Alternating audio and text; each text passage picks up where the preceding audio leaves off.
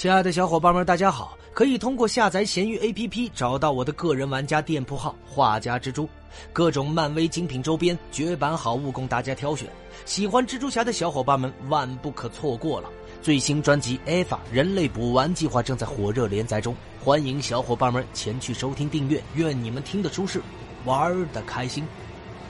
本回为大家带上的是笑匠。笑匠是美国 DC 漫画旗下的反英雄，登场于1918年至1985年的《守望者》系列。本名爱德华·摩根·布莱克，他是一名二战老兵和美国政府的精英特工，原型为 DC 漫画旗下的超级英雄和平使者。那么他在1985年被法老王给杀害，享年67岁，但是后来又被证实并没有死。那么在2017年的大事件《末日钟声》中有交代。一九八五年，笑匠坠楼的一瞬间被曼哈顿博士所救，并被传送至 DC 地球一。后来在末日钟声中多次登场。那么，爱德华·摩根·布莱克生于一九一八年，二战时期加入了英雄组织民兵军团，因为企图强暴初代私魂莎莉·朱比特，于一九四零年被组织开除。那么，在一九四一年改变装束之后，在太平洋战场上成为了作战英雄。他一九六六年又加入了大都会队长加德纳新组建的犯罪打击者，同时成为了美国政府的特工，几次前往越南工作。于一九六三年刺杀了时任总统的肯尼迪，在守望者成立之后加入其中。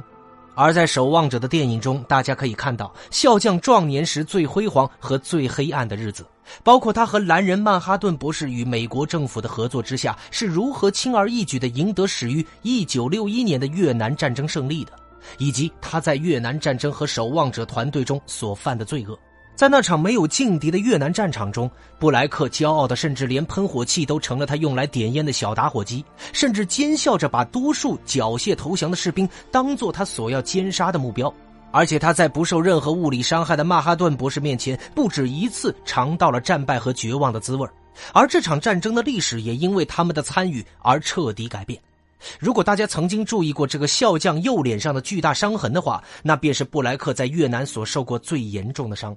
不管这是肉体上的还是精神上的，都是深深的伤害。当他不给出任何抛弃一位怀了他孩子的这个越南妇女的理由，而想要永远的离开越南的时候，悲愤的妇女在他的脸上划下了这道深深的伤口。这个非常难得能给一位负心汉最深的惩罚。最后，即便加上曼哈顿博士的劝说，这位妇女和他们肚中的孩子还是在一声枪响之后倒在了血泊之中。然后，在布莱克的表情上，我们看到了惊恐和无助。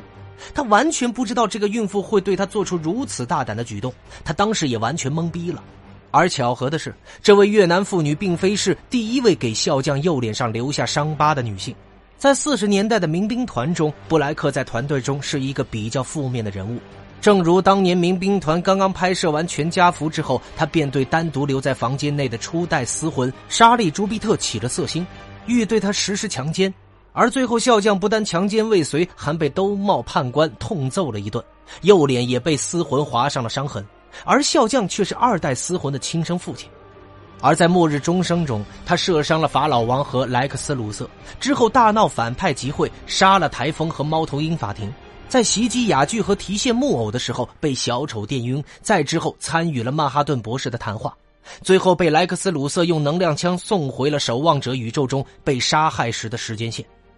那么，有关笑匠的能力方面，笑匠是一名强壮的士兵，他精通各种各样的枪械和近身搏斗的技术，他的套装令他别有特色，他很有价值观和世界观，是一名精英特工，没有他完不成的任务。那么他登场的影视有二零零九年的电影《守望者》。那么关于笑匠的简介就为小伙伴们带上了。如果小伙伴们有什么英雄或者是反派想要听的，可以单独留言给我。喜欢蜘蛛侠的小伙伴们可以单独添加我的微信，进入我们的漫威蜘蛛宇宙交流群。我们下回再见，大家拜拜。